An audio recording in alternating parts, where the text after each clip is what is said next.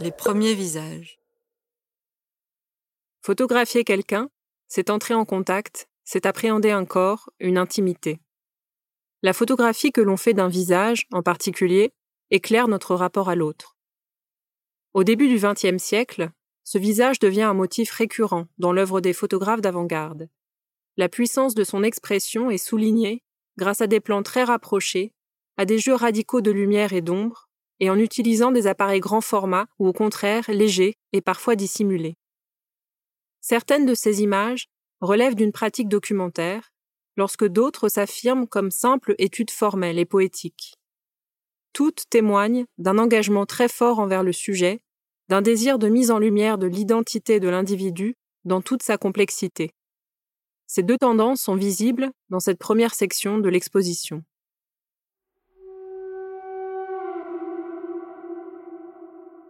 Présentée à l'entrée de la section, l'œuvre de Lewis Hine est emblématique de cette attention particulière portée à l'individu.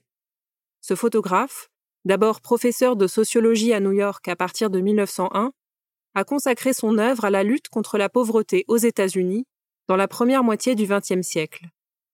À partir de 1904, Hine emporte sa lourde chambre photographique à Ellis Island au large de Manhattan et photographie les immigrants européens qui posent le pied sur le sol américain.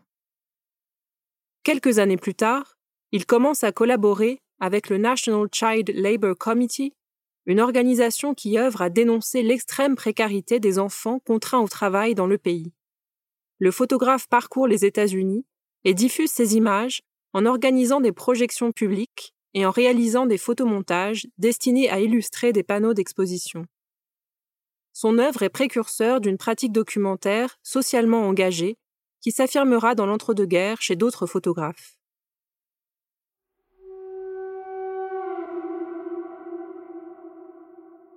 Un peu plus loin dans cette section, le portrait de nu chez Luard par Dora Maar reflète une autre manière d'aborder le visage dans ce début du XXe siècle. Cette photographie frappe par l'audace de son cadrage et par la subtilité de sa composition entre ombre et lumière. Elle rend compte des recherches formelles des photographes proches du groupe surréaliste. Ce portrait saisissant connaîtra une large diffusion et de multiples usages au fil des années. En 1947, quelques mois après la mort de son épouse Nuche, le poète Paul Éluard fait figurer le portrait dans le recueil Le temps déborde qu'il lui dédie.